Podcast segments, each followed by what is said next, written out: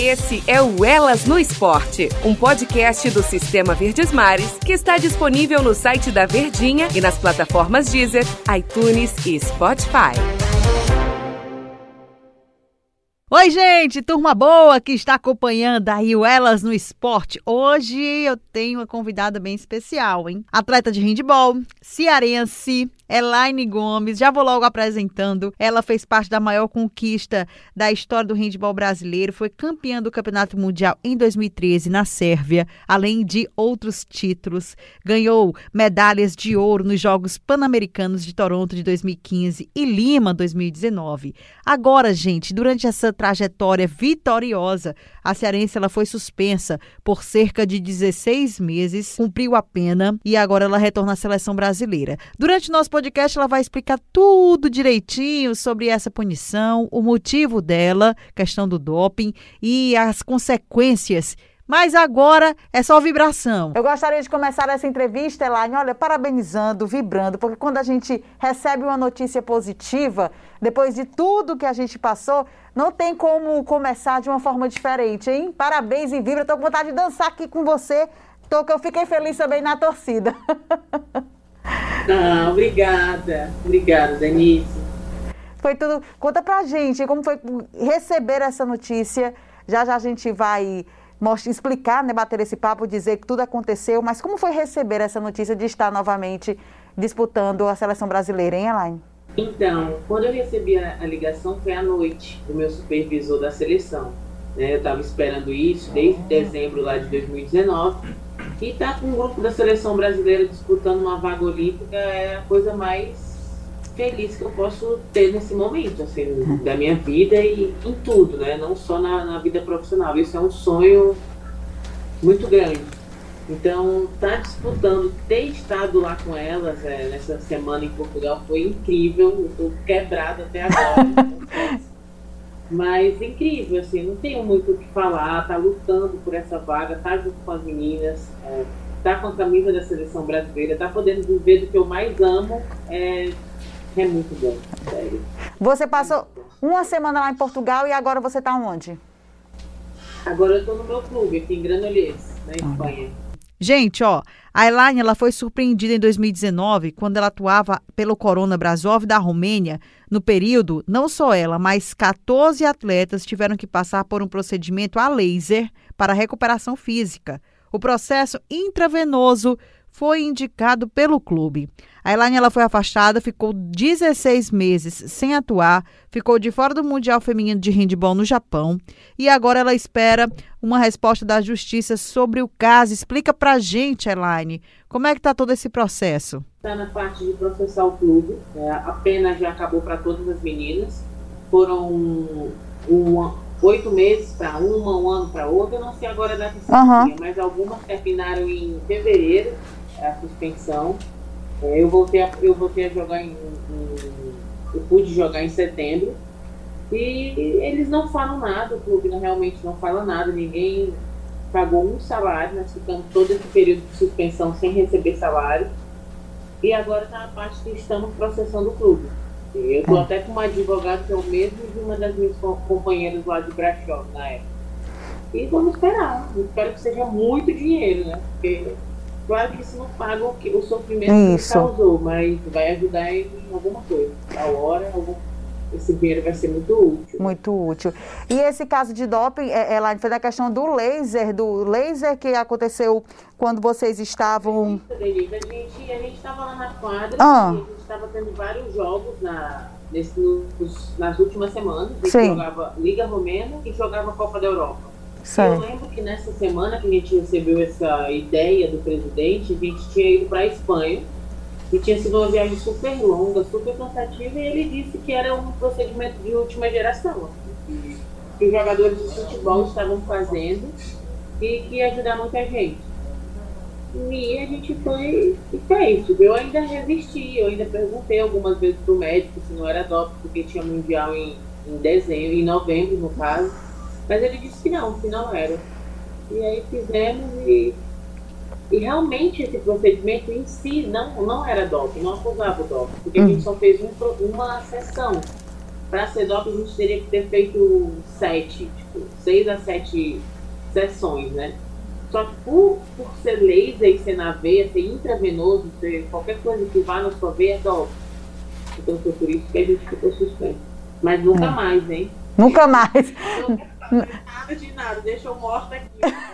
em conversa com o médico do Ceará Sporting Clube, o Gustavo Pires, ele nos explica que aqui no Brasil não é utilizado esse tipo de procedimento para recuperação de atletas. Na verdade, assim, é a primeira vez que eu ouvi falar nesse, nessa utilização do, de uma modalidade de laser é, para em aplicação intrasanguínea, né? Quer dizer, então, é isso eu não, não, nunca tive notícia da utilização disso daqui no esporte a nível de Brasil, pelo menos. Né? Então, se eu fui pego de surpresa, eu, eu, na verdade, comecei a ver isso aí através da imprensa, essa utilização. A gente sabe que o uso do laser ele tem sido conduzido em alguns estudos clínicos para algumas doenças é, vasculares, algumas doenças metabólicas, mas tudo a nível ainda de estudos clínicos lá na Rússia e na Europa. Mas para uso em recuperação de atletas, eu realmente, em 20 anos aí de, de atividade junto ao futebol, ainda não tinha ouvido falar, pelo menos aqui a nível de Brasil. E assim, é, existem outros métodos hein, utilizados para essa recuperação do atleta sem que possa utilizar esse tão é, invasivo que como foi o laser utilizado, né, doutor? É, nesse caso específico, o grande problema é porque a Agência Mundial Antidoping é bem clara e ela é bem rígida na questão de não poder utilizar, é, manipular o sangue, entendeu? Então você é aí que está o grande ponto dessa questão ter sido é, encarada como doping, porque a, a UADA, né, que é a agência que controla isso, não permite de forma nenhuma que você manipule o sangue para qualquer finalidade, tá? Se eu posso citar, por exemplo, a questão da ozonioterapia, o ozônio que tem sido mais é, propagado ultimamente, mas o ozônio ele pode ser utilizado ainda para administração em lesões, né? não no sangue, né? porque se ele fosse utilizado no sangue, ele também cairia nesse mesmo contexto e seria considerado doping. Mas mesmo a utilização para tratamento de lesões e melhora, melhora da recuperação, ainda nós não temos dados com medicina baseada em, em evidências que respaldem a nossa utilização é, a nível, vamos dizer, regular. Está tudo a nível ainda de muito poucos estudos e muito poucos resultados.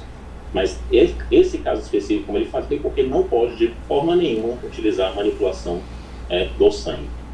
E durante esse período de um ano e meio você ficou treinando, né, Elaine? Se preparando? Como foi que, que ficou esse processo? Teve aquela quarentena bem... Bem, bem isso. agora fez um ano, né? Eu estava em casa eu tive muito apoio da Rede Cuca, eh, agora do nosso vereador Júlio Brise, que virou um grande amigo, o presidente da Federação Cearense, que era na época o Fabiano. Uhum. Eu peguei vários pesos da Rede Cuca, nem podia falar, mas agora eu vou falar para ah. agradecer. Fiz uma baita academia na minha casa, sabe? Tive, tava com uma esteira em casa, então assim, não é o mesmo, o mesmo treinamento de uma pessoa que está num clube na, uhum. numa Europa.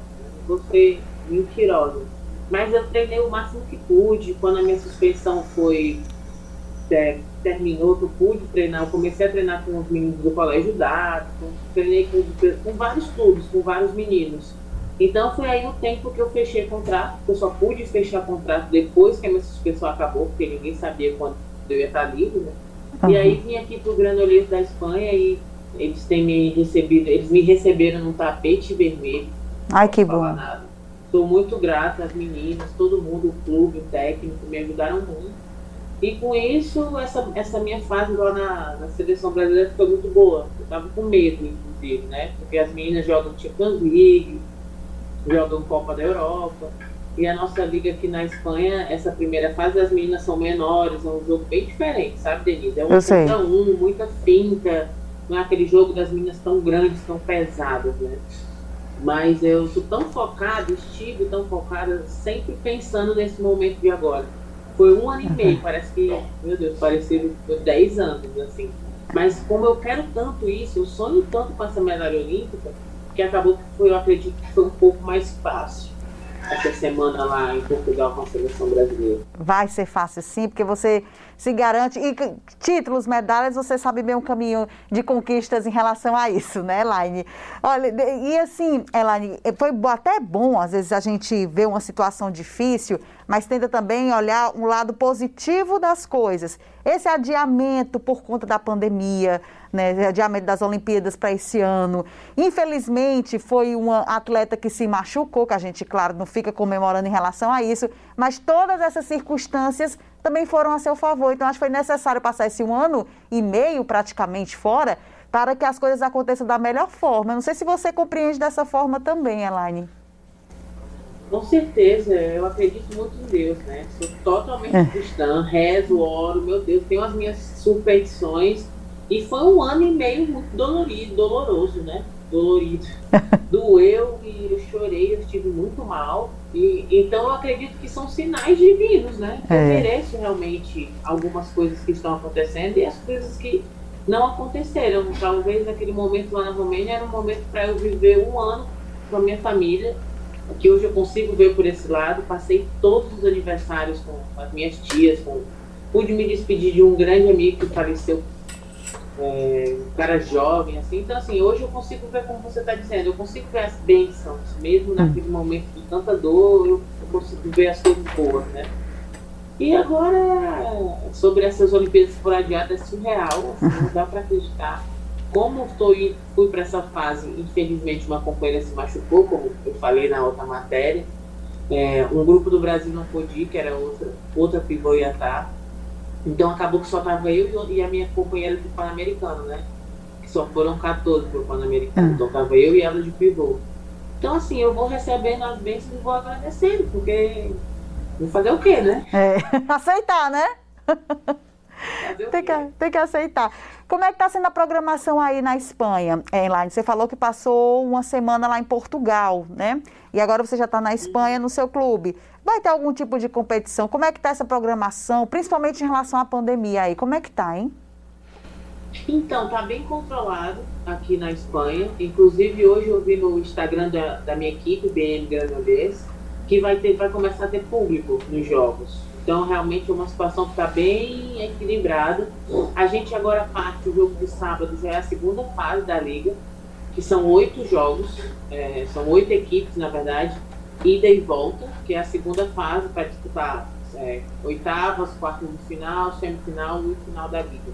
A gente está jogando a, a, Liga Espanhola e a Copa de la Reina uhum. é a Copa da Rainha. Então são esses dois campeonatos pra gente que a gente está brigando por título.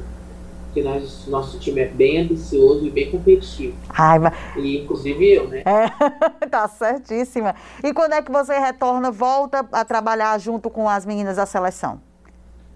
A gente vai ter uma próxima fase agora dia 21 de abril, já. Só que hum. o local a gente ainda não sabe certo, porque nosso técnico está vendo alguma equipe que a gente possa jogar um amistoso, uma equipe forte. Né? Portugal, a, a estadia lá é ótima, a gente ficou no Centro Olímpico, é, lá de Rio Maior, uma estrutura ótima, mas para amistoso, para a gente treinar, assim, o time não é tão bom.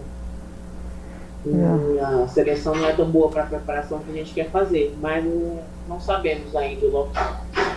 Olha, Elaine, olha, a gente deseja boa sorte para você. Eu acho muito bacana conversar contigo, porque além de ser cearense, a gente sabe da sua trajetória, das suas conquistas, né, da sua luta, a superação que você teve. Eu acredito que foi um dos momentos mais difíceis na carreira.